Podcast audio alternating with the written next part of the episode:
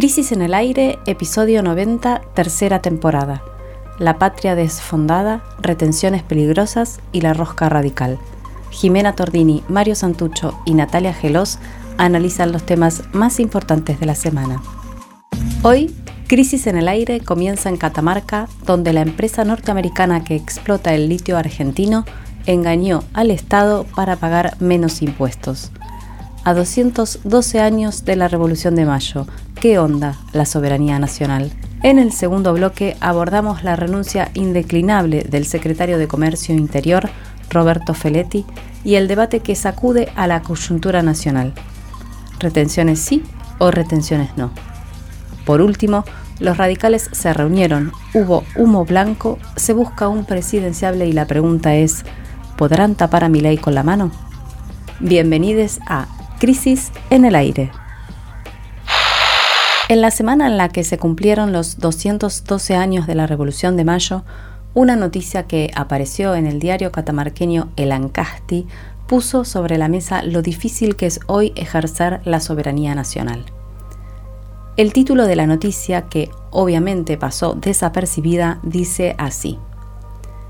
Litio. Detectan subfacturaciones del event para eludir pagos a Catamarca. Vamos a comenzar nuestro resumen semanal hablando de comercio exterior, de reservas monetarias y de la poca capacidad que tiene el Estado hoy para defender los intereses materiales de la patria. Veamos primero, nos vamos a detener un poquito en qué es la Event y por qué estamos hablando de esta empresa. Se trata precisamente, bueno, de una empresa norteamericana que está desde 1997 aquí en la Argentina y que explota la zona del Salar del Hombre Muerto, un gran nombre, en Catamarca, en la provincia de Catamarca, a través de una firma nacional que le pertenece a Livent, que se llama Minera del Altiplano. Para que nos demos una idea, Livent es proveedora de Tesla, la empresa, una de las empresas más mejor cotizadas del mundo en este momento. Livent es una de las dos empresas que tienen proyectos de extracción de litio en este momento en el país. Solo hay dos empresas haciendo esto funcionando en la Argentina. Bueno, la cuestión es que Livent ahora está en el ojo de la tormenta porque hizo una jugarreta de subfacturación que le permitió ahorrarse millones en regalías y otros tributos que tenía que pagarle a Catamarca para fondear un fideicomiso destinado a financiar obras de infraestructura. Así se puso de relieve el lado menos discutido del negocio del litio en esta noticia que está en una web de un medio provincial. ¿Cuál es el lado menos discutido del negocio del litio del que vamos a hablar aquí? Bueno, ¿quién se queda con las ganancias de la explotación de ese recurso natural? Sí, Jimé, vamos a, meternos en esa pregunta porque hay que entender también que este, esta pregunta que hacemos, ¿quién se queda con las ganancias de la explotación de este y los otros recursos de la exportación en Argentina, están en el marco de una especie de carrera ¿no? desenfrenada, una especie, ese es el consenso actual más, más claro, digamos, transversal a todas las fuerzas políticas y a casi todos los sectores sociales incluso, que es la carrera desenfrenada por exportar. ¿no? Y esto que siempre fue un poco así, porque como se dice, el gran problema de la economía argentina es esta restricción eterna que hace que el crecimiento eh, en algún momento tenga que detenerse, el famoso stop and go, porque no tenemos los suficientes dólares para eh, financiar ese crecimiento, importaciones y todo lo que implica eso. Ahora esa, esa pretensión exportadora está redoblada por el acuerdo con el FMI, porque en el horizonte, de acá a 3, 4, 5 años, tenemos un fangote de dólares que pagar, entonces hay que acumular reservas a como dé lugar. Ahora, y acá nos vamos a meter, si les parece, en una especie de publicidad, de chivo, anticipo del número que está por salir, el número 52 de la revista que sale, no sabemos si miércoles o jueves, estamos esperando noticias precisas de la imprenta, que ya está trabajando. Ayer nuestra editora Jazmín Tesón estuvo al pie de la imprenta.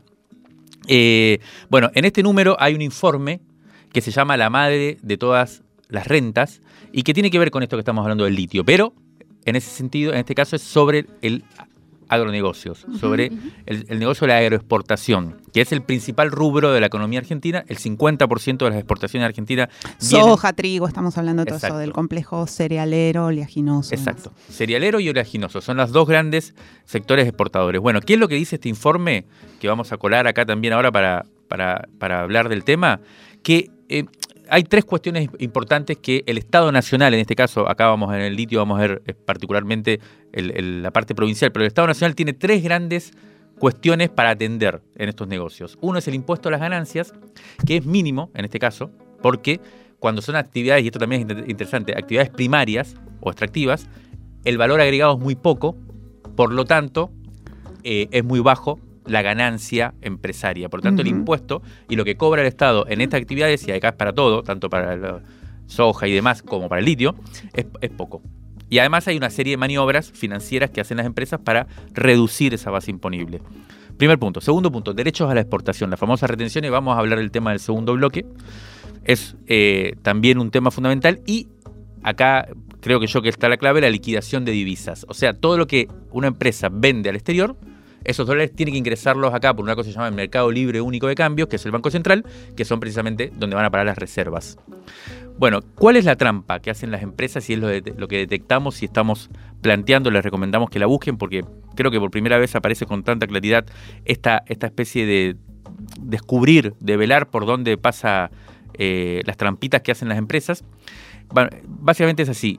Eh, por un decreto que se firmó en el 76, o sea, en plena dictadura, que se llama Ley de Granos, aunque es un decreto firmado por Vidal y Martínez II, eh, las empresas tienen la posibilidad de declarar una venta y realizar esa venta, embarcar esa venta hacia el exterior dentro, hasta dentro de un año. O sea, tiene un año de margen para, desde que, ahora, tanto las retenciones como la liquidación de divisas, cuántas divisas van a liquidar, se rige por un precio que determina el Estado, que es un precio que tiene que ver con el mercado internacional, eh, de referencia, pero al momento de declarar que hizo una venta, no al momento en que se embarca. ¿Qué pasó? El 24 de febrero, que fue el día que Rusia invadió Ucrania, hubo una declaración exponencial de... Un eh, pico de declaraciones. Un pico de declaraciones de, ventas al exterior por parte de estas empresas que, eh, eh, sabiendo que, calculando que, que, el precio de los cereales y las oleaginosas se iba a disparar porque Rusia y Ucrania, como pasó, son... Entonces, esa es la famosa renta inesperada. no tan inesperada para los empresarios, ¿no? Exacto. para los empresarios no fue tan inesperada. Entonces declararon un montón de ventas pagando entonces tanto retenciones como liquidación de divisas de acuerdo a el precio del 24 de hoy. El precio, tres meses después, ya es muchísimo más alto. Pero ellos van a pagar entonces, eh, por lo que declararon, por, el precio internacional el 24 de febrero. Y queda congelado un año, entonces. Exacto, tienen un año para, para liquidar eso. Y por supuesto que acá está la segunda trampa, es que ellos se venden a sí mismos, porque por más que el comprador de esas hojas esté en China, hay una triangulación que se llama, que es perfectamente legal, todo esto es perfectamente legal, por lo cual ellos le venden a una empresa uruguaya, pero que es propia, y la uruguaya le venden a los chinos. Básicamente para dejarlo acá, este, esta especie de paréntesis, y que sea un anuncio, estas son las formas que utilizan las empresas para engañar al Estado y restarle su tajada por la exportación. claro. Bueno, hay muchas cosas que resuenan ahora cuando, cuando nos metemos de lleno en qué fue lo que pasó con, el litio y con Livent. Eh, a ver, para, para, entender un poco la situación. Livent tiene, a través de mineras del altiplano, como decía Jime, una, empresa de extracción, digamos, extrae el litio en el salar del hombre muerto. Para buscar, son lo que se llaman salmueras, que son piletas grandes, se extrae de ahí y se deja evaporar el, litio, un poco para tener como idea, ¿no? Para que se concentre, digamos, eso está durante mucho tiempo ahí en esos piletones. Esto pasa en Catamarca, en el salar del hombre muerto, entonces a través de esta empresa que es Minera del Altiplano, que es de Livent. Desde ahí es trasladada para entender, haciendo como un doble clic en la cadena de producción, es trasladada a Güemes, en Salta, donde está la planta que produce cloruro de litio. ¿Sí? Y de ahí se exporta a plantas de Livent en otros países. Esto que, decíamos, ¿no? También de, de, la empresa vendiéndole a la misma empresa. Al declarar estas operaciones es cuando entonces se habría dibujado el precio, se había puesto un precio mucho menor de lo que efectivamente se paga por el litio y eso es lo que desató la polémica en estos días porque se pudo comprobar. Ahí vemos entonces cómo estamos varios pasos detrás de lo que contaba Mario en, cuanto a la, agroexportación, porque en lo que es la capacidad del, Estado por regular los precios. A ver, no hay ni siquiera un precio de referencia en este caso, como sí lo hay con los commodities agrarios como la soja, el trigo, el aceite, la harina.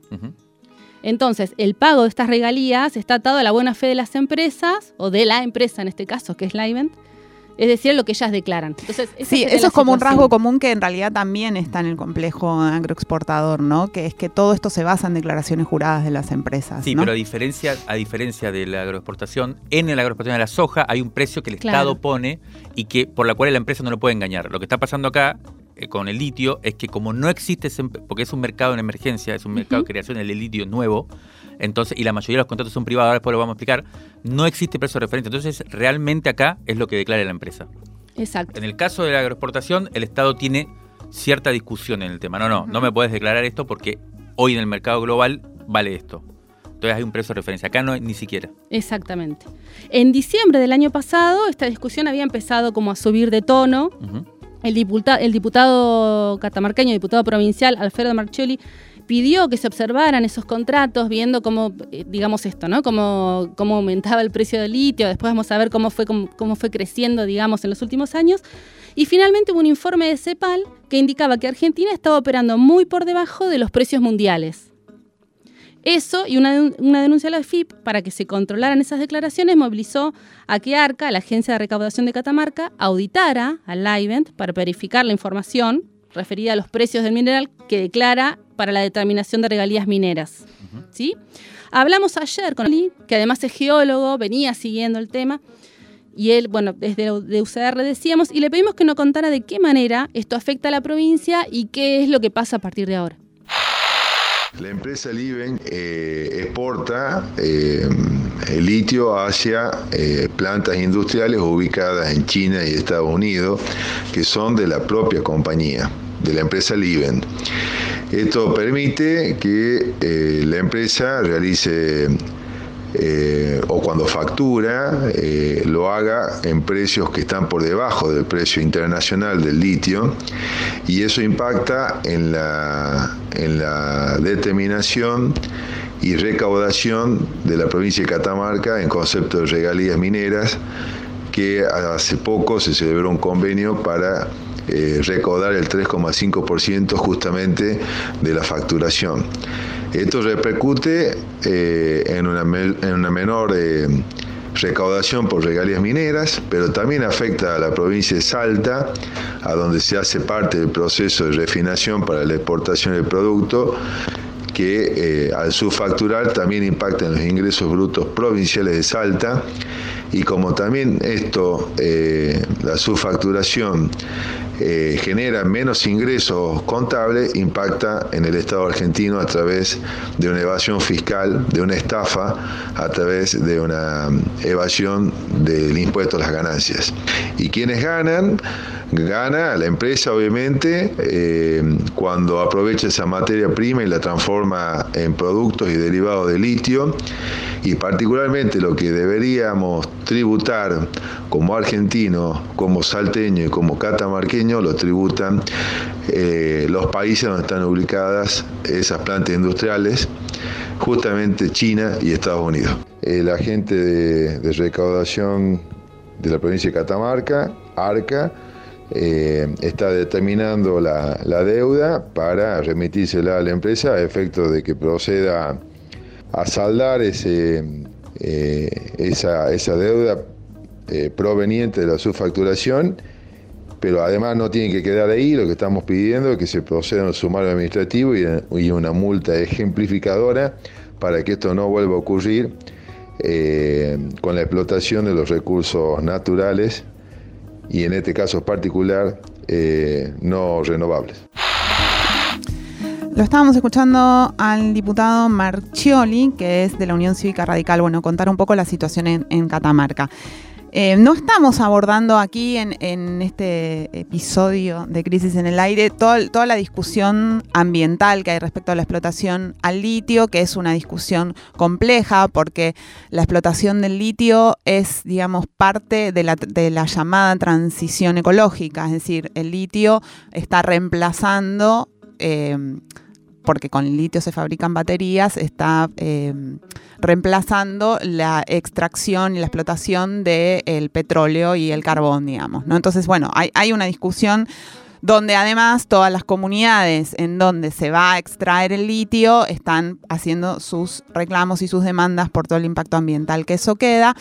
No, no, entra en este programa, pero sí en un episodio reciente de Metacrisis, nuestra versión audiovisual tucumana, que lo pueden buscar ahí en, en las redes sociales, donde hay un informe sobre el impacto ambiental de la explotación del litio. Así que pasamos de lo ambiental para poner la mirada en el sistema tributario, entonces, y el rol del Estado para poder ejercer la soberanía, ¿no? que era el planteo que, que hacíamos al principio y controlar de ese modo el comercio exterior. Entonces, siguiendo ese, tirando de ese hilo, el hilo de la cuestión tributaria, empezamos a preguntar, preguntarnos, tratar de responder entonces cuál es efectivamente la contribución económica que está haciendo al país la explotación del litio en estas condiciones en las que se realiza, que es en principio en manos de empresas privadas, en principio no, en manos de empresas privadas, que no son argentinas. Para tener noción del crecimiento de la actividad, bueno, estuvimos leyendo, eh, antes lo, lo comentaba Nati, el informe de la CEPAL, que acaba de publicarse en marzo, lo pueden buscar, se llama Renta Económica, Régimen Tributario y Transparencia Fiscal de la Minería de Litio. Ahí se compara, el informe comparan los regímenes fiscales de los países que integran el llamado Triángulo del Litio, que es donde están las mayores reservas mundiales de ese mineral. La Argentina está allí, en ese triángulo, junto con Chile y Bolivia. Uno de los objetivos de este trabajo es entender cómo los gobiernos capturan las rentas económicas de esta actividad, de la extracción del litio y cuál es la transparencia del uso de los recursos. bueno, el informe tiene un montón de cuestiones, vamos a rescatar algunas para tomar un poco de dimensión. El principal uso hoy por hoy del litio es la fabricación de baterías, como decíamos, ¿no? Las baterías de nuestros celulares, también las, las baterías de los autos eléctricos, por ejemplo. Lo que en 2010 representaba el 23% y en 2017 el, el 43%, en el 2020 ya era de un 65% y se calcula que en 2025, es decir, en dos años y poco, será un 80%. ¿Esto qué sería? ¿La cantidad de litio en las baterías? En, en, el uso de baterías, exactamente. Muestra también esto vinculado a la electromovilidad, ¿no? Que la idea es que crezca eh, el uso de automóviles que usen baterías. Uh -huh. Eh, entonces, obviamente, lo que se destinaba antes quizá a otro tipo de producciones y demás del litio, ahora se va Cada concentrando vez se eso. usa más en las baterías, es decir, en lo que alimenta una cantidad de dispositivos Bien. con energía que no vendría de la explotación de otros recursos naturales. Exacto. El ministro de Desarrollo Productivo, Matías Culfas, a comienzos de este mes anunció inversiones y también en ese anuncio resumió las expectativas y desafíos que tiene el gobierno nacional respecto a la industria del litio. Vamos a escuchar un minutito de lo que dijo. La verdad que nos llena de alegría poder estar concretando, dando pasos, insisto, bien decididos en el desarrollo de este sector, que ya está proyectando inversiones por más de 4.200 millones de dólares y que empiezan gradualmente a ubicar a la Argentina como probablemente el principal, estará entre los tres primeros lugares de producción mundial de litio, ahí disputando ese lugar de privilegio, por tener, insisto, una política decidida desde el gobierno nacional y una política decidida desde los gobiernos provinciales que tienen que ver con la producción del litio. Creo que tenemos una gran cantidad de desafíos por delante y creo que aquí se están abordando de manera más que adecuada. Una es justamente por desarrollar infraestructuras en común. Claramente el desarrollo de inversiones requiere coordinar las infraestructuras necesarias para aprovechamiento de este recurso y para poder hacer más eficiente su producción e industrialización. De un recurso que, como sabemos, es en definitiva lo que Argentina exporta es un bien industrial, exporta carbonato de litio, grado batería, hidróxido de litio, productos realmente de alto contenido. El gran, el gran desafío que tenemos aquí en Argentina y en estas tres provincias es que este impulso que, este, que está sin duda eh, generando un, un este enorme este, esfuerzo y generando grandes oportunidades, sea debidamente aprovechada por nuestras, em, nuestras pymes, nuestras empresas industriales de aquí, de Salta, de Jujuy, de Catamarca y también otras regiones de la Argentina que se van a beneficiar sin lugar a dudas con este desarrollo. Bueno, volviendo un poco al informe de CEPAL que, ahí Jimé estaba relatando, eh, el trabajo dice también entonces en, que la producción mundial se va a cuadriplicar, ¿no? Llegando a 1.470 millones de toneladas. Y en ese escenario, el mapa mundial, digamos, de quienes están en el, top de, la producción de litio serían Australia, que seguiría llevando la delantera, y seguida entonces por estos tres países que forman el triángulo. Y en este orden, Chile, Argentina y Bolivia. De ellos, según este informe, Argentina es el único que aumenta su participación en los últimos años, de 9 a 12% que se calcula que llegarían 2035. O sea, si bien se mantiene ese ranking, digamos, Argentina aumentaría su participación en, digamos, en, ese, en esa conformación. Entonces, los pronósticos de Culfas en ese sentido estarían acertados. Lo que marca también el informe de CEPAL es que ese aumento de la producción no implica una suba equivalente a la participación relativa, dice el documento, que es decir, bueno, que eso no implica necesariamente que sean ganancias a los países, sino se reforma, digamos, o no se repiensa cómo se participa en ese esquema, cómo se arma ese esquema. Para entender un poco cómo es el sistema de tributos y regalías, conversamos con alguien que viene siguiendo el tema desde hace rato, que es investigador, es economista, director del Centro de Investigaciones para la Transformación de la Universidad de San Martín y partícipe de los informes de CEPAL también. estamos hablando de Martín Ovalla, que le preguntamos entonces cómo se conformaba este sistema tributario y nos contó lo siguiente.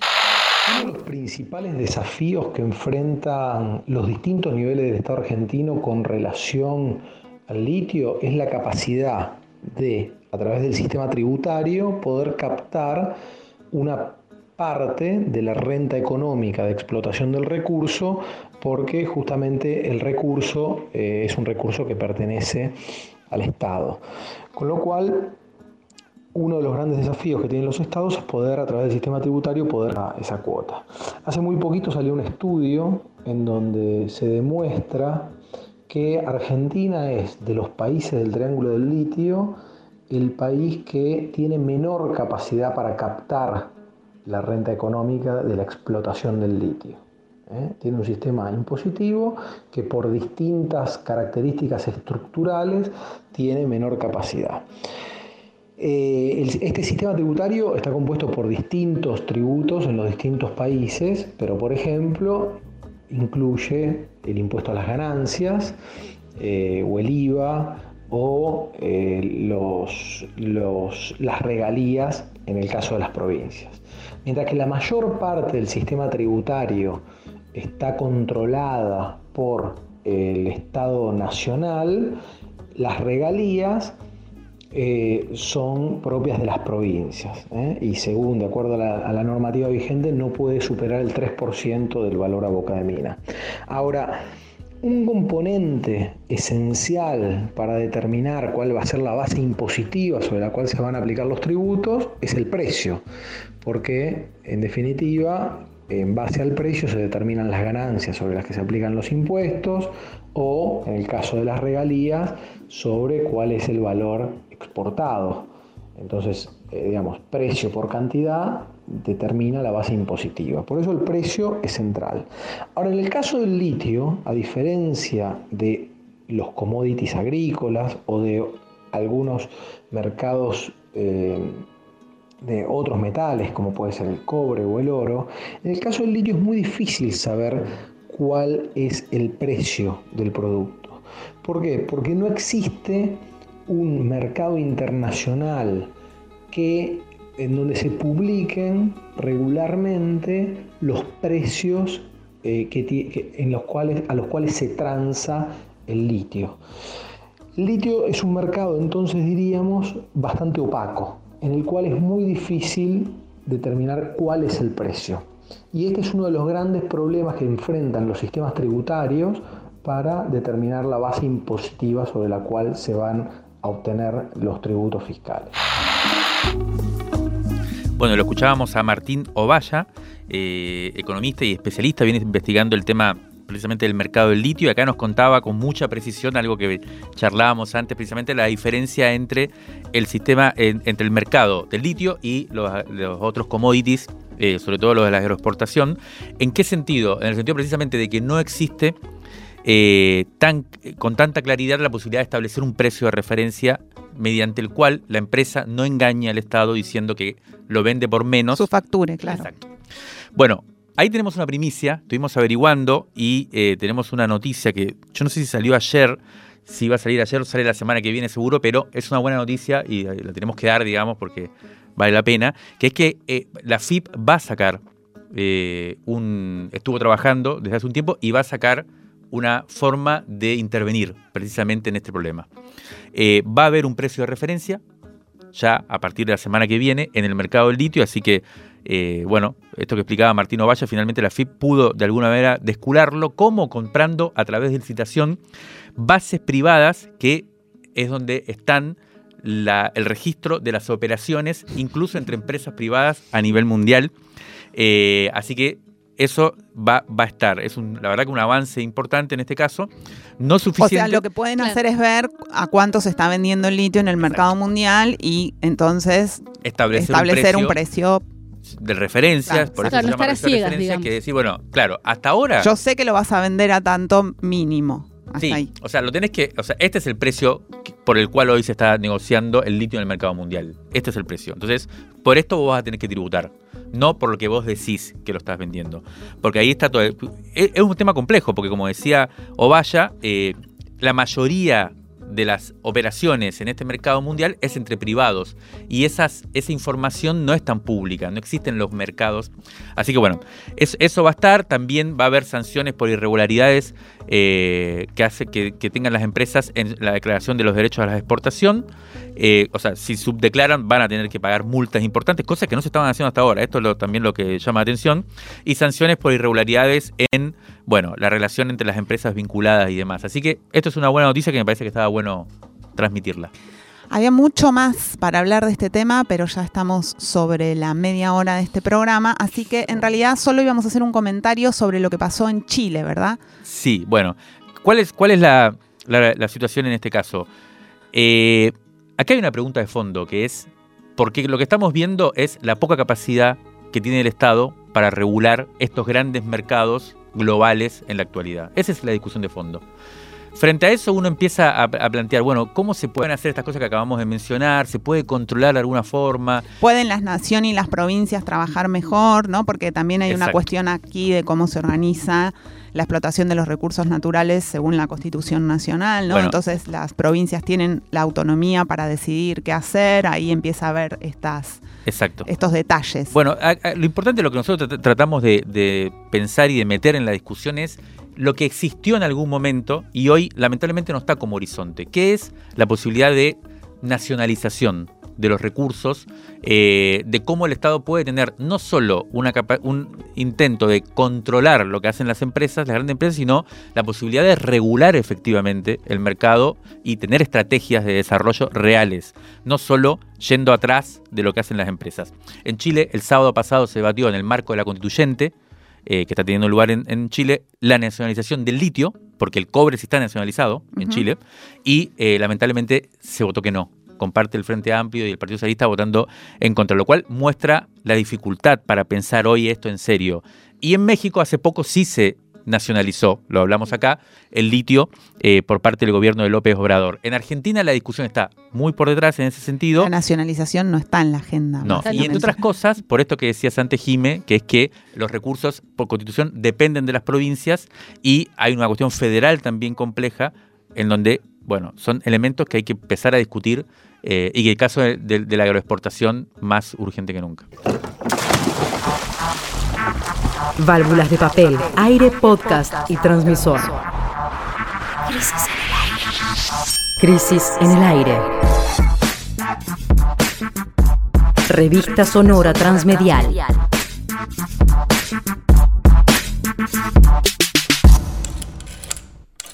Revistacrisis.com.ar La noticia más resonante de la semana que pasó fue la renuncia del secretario de Comercio Interior, Roberto Feletti, luego de un intenso debate sobre cómo frenar la inflación en Argentina. En el bloque anterior nos preguntamos, a 212 años de la Revolución de Mayo, ¿qué pasa con la soberanía nacional hoy?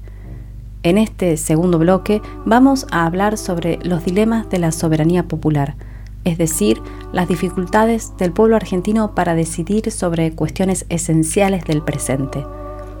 Feletti envió el lunes su renuncia indeclinable al presidente Alberto Fernández a través de una carta que publicó en Twitter a las 16 horas. Allí recordaba que fue nombrado el 12 de octubre pasado, es decir, hace seis meses. Y también mencionó en la carta lo que casi seguramente determinó su apartamiento, es decir, el paso de la Secretaría de Comercio Interior de la órbita del Ministerio de Desarrollo Productivo a la de Economía, que tuvo lugar la semana pasada a partir de un acuerdo entre Culfas y Guzmán. Eh, por supuesto, o sea, este, no, este fue el motivo inmediato, ¿no? Después hay un debate de fondo que es el que vamos a tratar de desplegar ahora. Pero eh, la carta dice textual, la actitud más razonable y profesional de mi parte, a partir de este cambio de la Secretaría de, de Ministerio, es facilitar que el ministro Martín Guzmán tenga libertad para seleccionar funcionarios y funcionarias que compartan el rumbo definido y el programa fijado. O sea, que compartan, quiere decir que él no lo comparte. En la explicación también señala cuál es el punto de conflicto. Dice que durante su primera etapa al frente de la Secretaría, la clave fue el plan de precios cuidados y también el de cortes cuidados, que tiene que ver con la carne. La carne, exacto. Que él llevó adelante durante los primeros tres meses, uno podría decir, su gestión, cuando ya había un problema con los precios, y él se abocó a recuperar esos proyectos que venían del último kirchnerismo y que eh, de, de, de los gobiernos de principio de década y que él intentaba retomar. Pero que luego de la invasión de Rusia a Ucrania ya nada de eso alcanzaba y que la única forma de impedir que el aumento de los precios a nivel global, los precios internacionales de los alimentos, se manifestaran también en Argentina era desacoplando, y esta es la palabra clave, los precios externos de los internos. Es decir, cómo se desacoplan los precios externos e internos, la herramienta fundamental es las retenciones. Uh -huh. Los derechos a la exportación. Exacto. Bueno, ese fue precisamente el tema de debate a cielo abierto en el oficialismo durante los últimos días. Pero ya ni siquiera entre el kirchnerismo y el Ejecutivo, sino al interior del mismo gobierno. Uh -huh. Martín Guzmán viene anunciando que no habrá de ninguna manera un aumento de los derechos de la exportación. Sin embargo, Alberto Fernández dijo que para él sería deseable subir las retenciones. Por eso puede ser una buena medida, porque eso puede ser una buena medida, pero el problema es que la oposición no la votaría en el Congreso.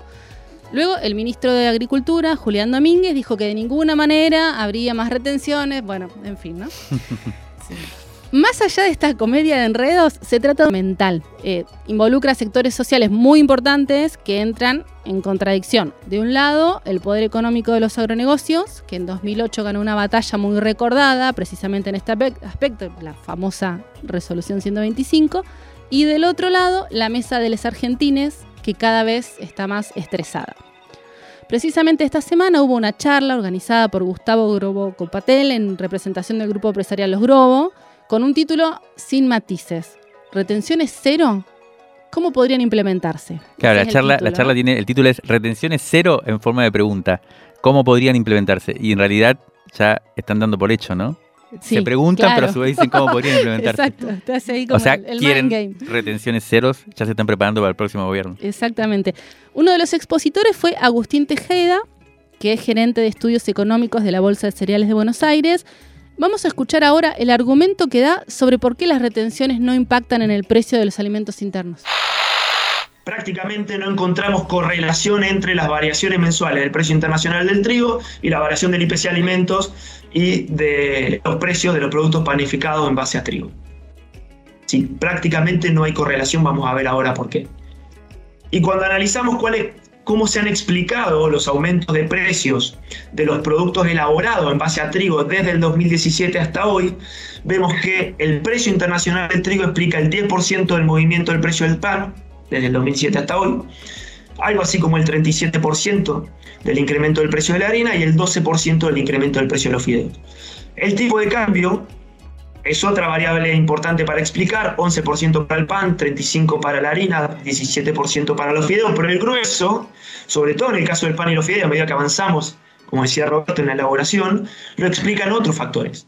Y ahí entran salarios, ahí entra energía, ahí entran alquileres, ahí entran otros factores que inciden sobre los costos de producción. Bueno, estábamos escuchando a Agustín Tejeda, gerente de estudios económicos de la Bolsa de Cereales, intentar sostener el argumento de que los precios internacionales de los commodities no influyen en cuanto sale el pan y que por lo tanto mejor no que por ese camino no se va a poder controlar los precios, ¿no? Bueno. O sea, poniendo retenciones. Y, que el asunto son los salarios. el asunto son los salarios. Los, salarios, los alquileres y, las tarifas. Claro. sí, la culpa es nuestra, básicamente, ¿no? Sí.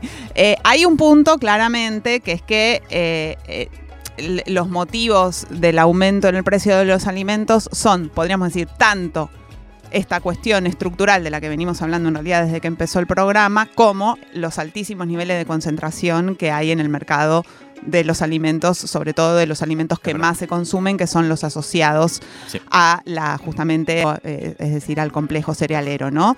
el nivel de concentración empresaria de la Argentina en el rubro alimentos es altísimo y así es como el Estado viene no pudiendo controlar, desarrollar herramientas eficaces que puedan controlar los precios en un esquema tan, tan concentrado como el, que tenemos hoy. Pero la cuestión es que el debate sigue. Emanuel Álvarez Agis, economista, él, contesta el argumento de Tejeda, ahora lo vamos a escuchar, pero antes vamos a meter otro promo adelanto del próximo número. En el próximo número de la revista hay un perfil de Emanuel Álvarez Agis, escrito por nuestro compañero del colectivo editorial Juan Pablo Hudson, donde se despliegan un montón también de, estas cuestiones. Ya estará allí para ser leído. imperdible. Vamos a escuchar a Álvarez Agis responder el argumento de, de Tejada.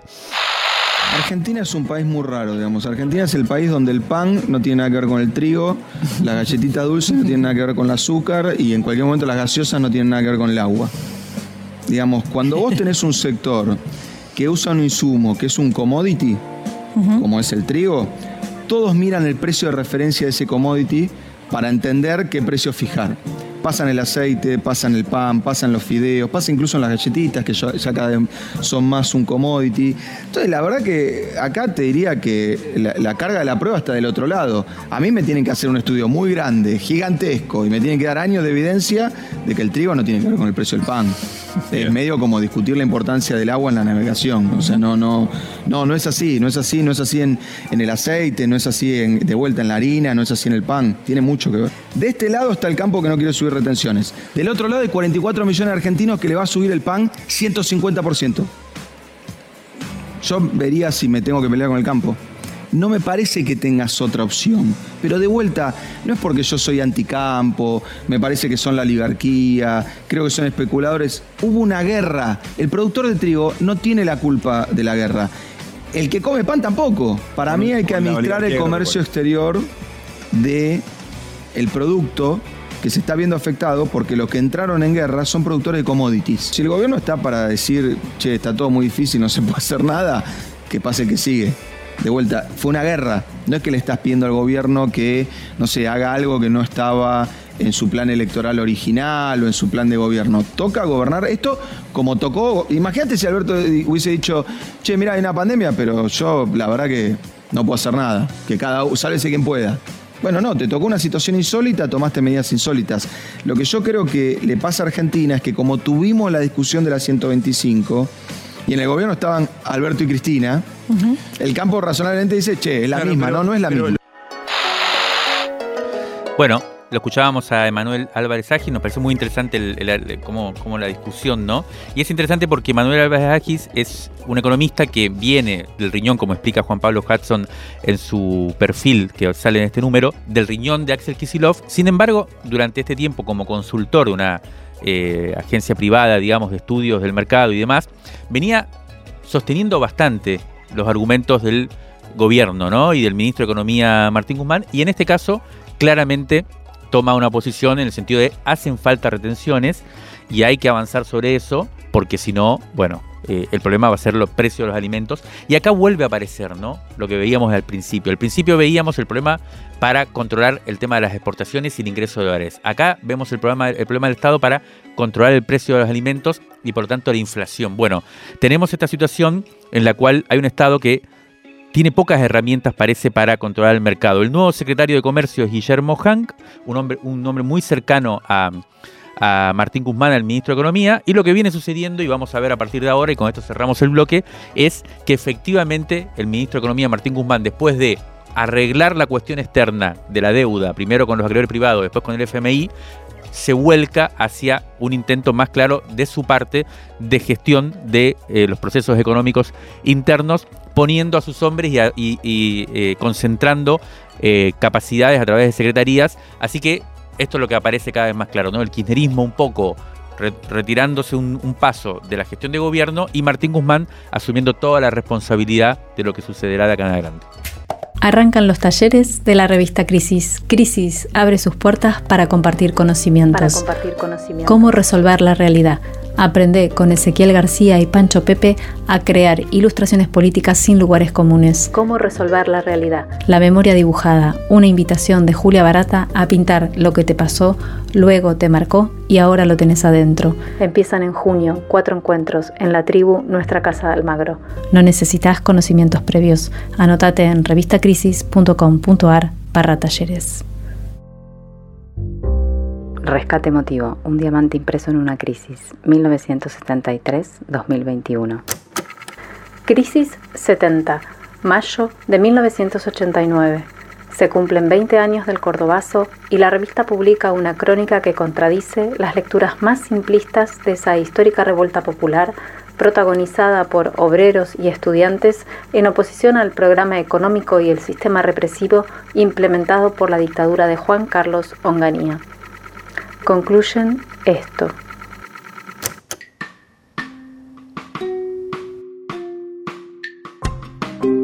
Lo cierto es que el cordobazo difícilmente encaja en los esquemas teóricos de quienes subordinan la movilización popular a un programa acabado o se desviven por el perfeccionamiento de los métodos de organización.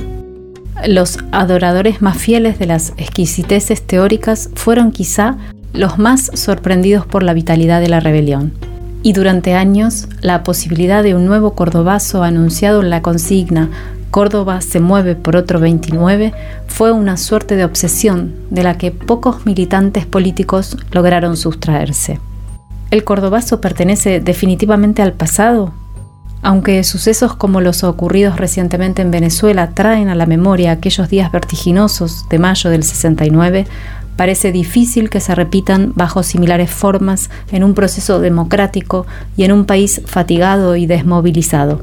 De todos modos, su evocación sirve para constatar que la paciencia popular tiene límites precisos. Y esto sería conveniente que nunca se olvide. La crónica fue escrita por Débora Gornitz y Roberto Reina.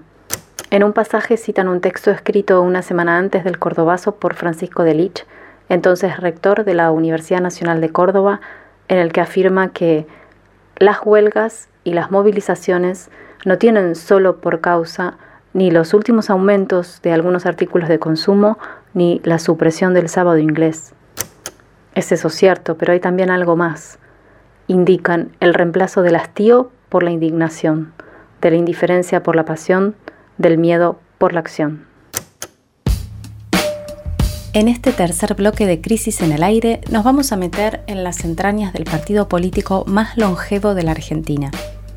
Estamos hablando de la Unión Cívica Radical que ayer celebró su convención en la ciudad de La Plata, en la provincia de Buenos Aires.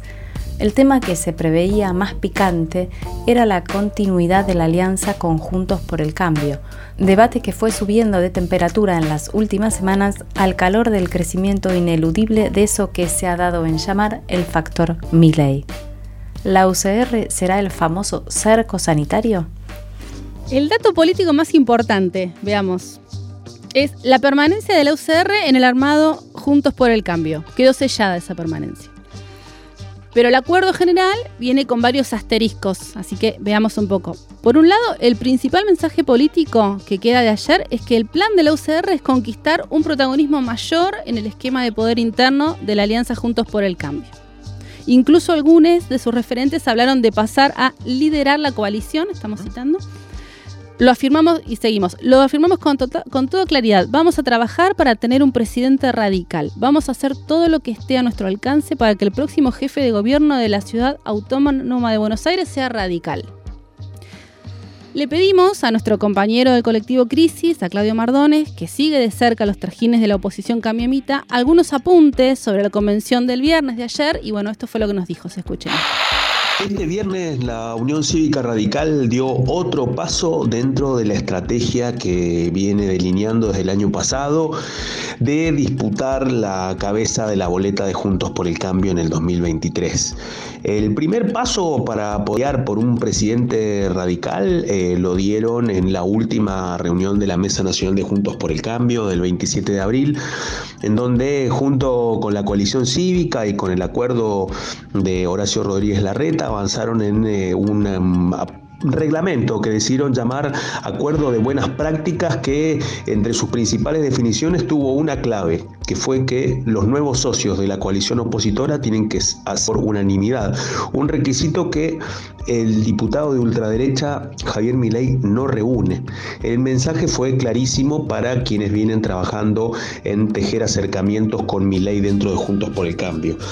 Este viernes eh, en La Plata, en la última convención nacional, en donde se reunieron dirigentes de todo el país, convencionales de todo el país, dieron otro paso en ese sentido y el lugar no es menor porque la provincia de Buenos Aires podríamos decir que es el epicentro de la construcción del radicalismo en este momento, más allá de lo que puede suceder en otros distritos que, eh, que sí gobiernan, como es el caso de Corrientes, Jujuy y Mendoza.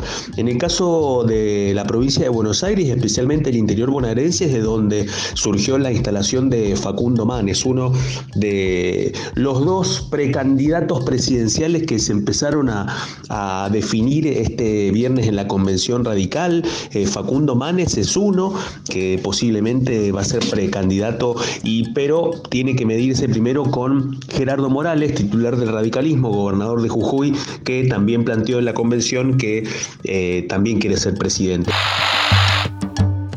Bien, lo escuchábamos a Claudio Mardones, que ahora vamos a volver a escuchar, pero eh, poniendo las coordenadas de esta convención de La Plata, Convención Radical de La Plata, que hay que decir venía con mucha eh, prensa porque es el equivalente a lo que fue la convención de Gualeguaychú en su momento, que definió la alianza con el PRO. En el 2015. Y cambió un poco la historia reciente. En este, en este sentido, se, había como dos, tres grandes posiciones en esta convención. Una era alianza con el PRO como venimos, sin problemas.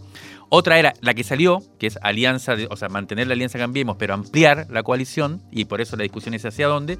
Y la tercera era romper con la, con la alianza, que por supuesto no salió.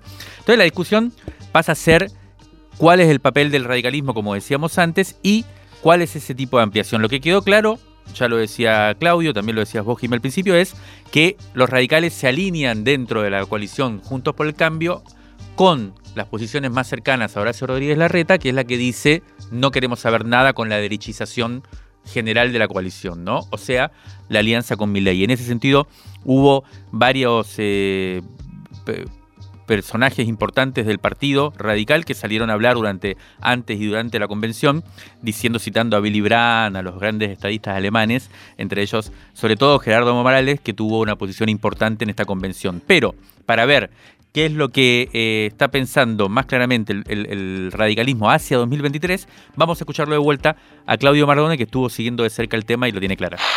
Hay dos o tres ejes que han empezado a desarrollar con mucha más claridad y eso tiene que ver con algunas cuestiones que van a delimitar mucho más de ahora en adelante lo que va a ser Juntos por el Cambio, porque la convención estableció mandatos para eh, definir una plataforma y programa de gobierno antes del 31 de diciembre y eso implica también toda una discusión política dentro de Juntos por el Cambio, porque el programa económico que está diseñando el radicalismo, que lo tiene a Eduardo Levi Yayati como uno de sus principales impulsores, tiene una, una dimensión más industrial frente al trabajo que está haciendo Carlos Melconian con Mauricio Macri eh, o lo que puede estar haciendo Hernán Lacunza con Horacio Rodríguez Larreta.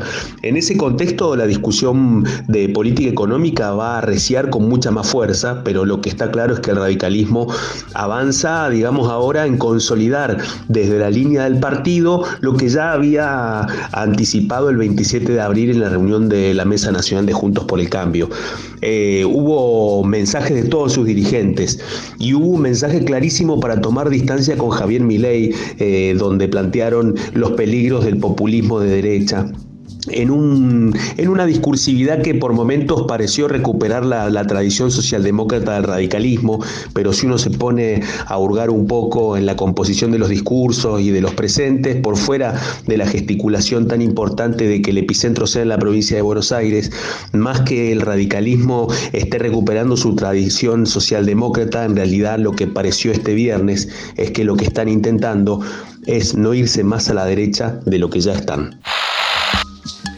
Bueno, lo escuchábamos a, Claudio Mardones, conocedor vaqueano de cómo se forman las posiciones dentro de la oposición cambiemita, eh, hacer su crónica. Eh, esta primera hora de Crisis en el Aire se está terminando. Solo para dejar anotada aquí, algo que pasó esta semana fue que se conoció que Javier Milei va a hacer un acto en Tucumán con Ricardo Bussi, con el partido de los Bussi, creado por el genocida Bussi, algo que de alguna manera venía preanunciándose, ¿no? Y en esta estas capas de las alianzas de la ultraderecha que incluyen, digamos, a personajes que estuvieron vinculados orgánicamente con la dictadura, que a veces se quiere ocultar y ahora finalmente parece que ya no se va a ocultar más. Y esa noticia también es parte de, estas discusiones que está habiendo sobre cuán a la derecha se va a ir a la derecha y cómo vamos a llegar a las elecciones del año que viene.